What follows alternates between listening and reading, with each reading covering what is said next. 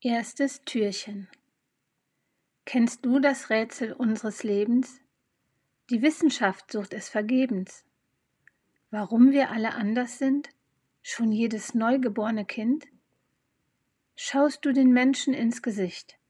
Keins wie das andere, oder nicht? Auch die Gefühle, die wir hegen, kann jeder selbst nur für sich pflegen. Sogar in unserer Natur sind wir der Vielfalt auf der Spur. Kein Blatt vom Baum dem anderen gleicht. Solch Perfektion ist unerreicht. Was denkst du, ist der tiefe Sinn? Liegt darin irgendein Gewinn? Was hat die Schöpfung sich gedacht, dass sie uns anders hat gemacht? Sie wollt wohl kaum, dass wir kopieren, auf fremden Wegen uns verlieren, dass wir uns alle machen gleich und unterdrücken Gottes Reich.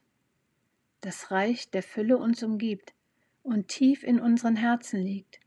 So danke freudig heut dafür, denn schließlich bist du Teil von ihr.